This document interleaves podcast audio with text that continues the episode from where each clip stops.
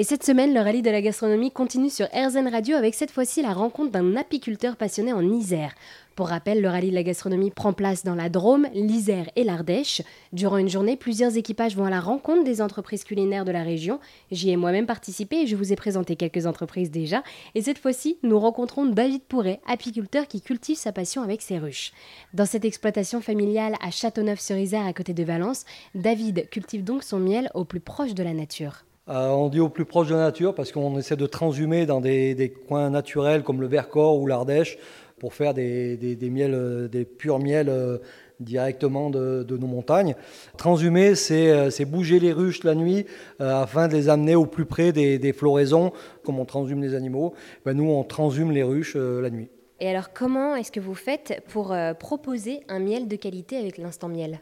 On essaye de, proposer des miels de qualité en faisant de l'extraction à froid, sans jamais chauffer le miel, et vraiment d'essayer de, choisir des emplacements où les miels sont purs et, euh, travailler euh, du mieux possible. Et vraiment travailler à froid parce que quand on chauffe le miel, on perd euh, en goût et on peut avoir un petit goût caramel. Et on enfume très peu les ruches au moment des récoltes pour éviter d'avoir un goût fumé sur les miels. Et ici, à l'instant miel, vous proposez donc différents miels issus de différentes fleurs ou d'arbres oui, on arrive à faire jusqu'à 8 parfums différents.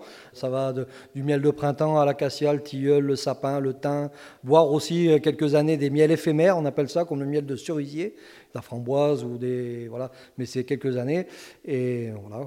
Et alors aussi, vous nous avez expliqué pendant euh, du coup cette, euh, cette étape qui a duré 45 minutes que vous aviez aussi une formation pour élever les rennes euh, oui, il y a quelques années, j'ai voulu euh, bah, être complètement autonome dans ma passion, c'est-à-dire que partir de quelques abeilles et d'une reine et de, devenir, enfin, de faire une ruche complètement. Donc j'ai suivi une formation de plusieurs week-ends euh, dans le sud de la France où, pour faire un élevage de rennes, en fait, de, partir de l'œuf des abeilles et, jusqu'à créer une reine et, créer une ruche complètement. Donc voilà, j'ai fait une formation d'éleveur de rennes. Et alors du coup, voilà, aujourd'hui, euh, cette année, vous participez au rallye de la gastronomie.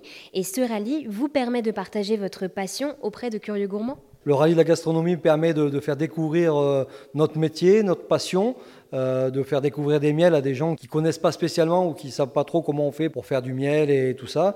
Et c'est un, une journée qui est vraiment très conviviale où, tout le monde est content de venir découvrir et voilà, ça part d'un bon sentiment de faire déguster nos produits. Eh bien, merci beaucoup, David. Je le rappelle, vous êtes donc apiculteur avec l'Instant Miel du côté de Châteauneuf-sur-Isère, à côté de Valence. la miellerie est ouverte tous les vendredis à tout le monde de 15h à 19h ou sur rendez-vous les autres jours. Euh, il faut juste m'appeler quelques jours avant. On fera toujours découvrir et notre passion et voilà.